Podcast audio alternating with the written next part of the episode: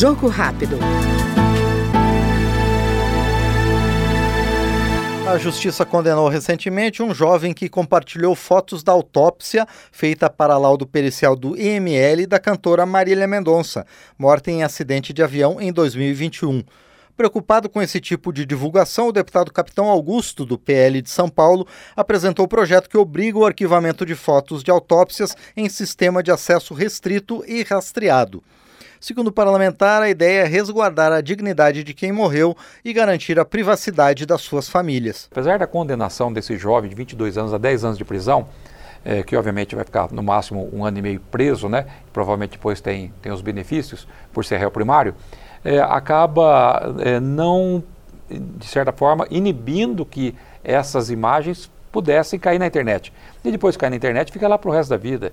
Então, os filhos, familiares, netos, né, é, acabam sabendo que as fotos dessa autópsia estarão para sempre disponíveis na internet. Então, o nosso projeto teve como princípio básico evitar que essas fotos caiam na internet.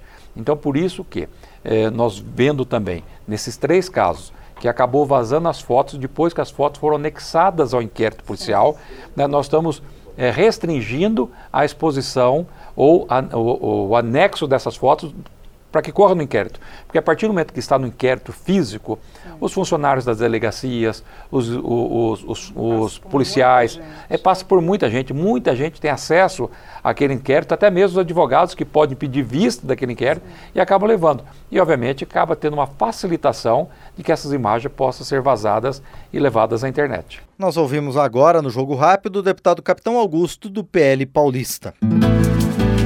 Jogo Rápido.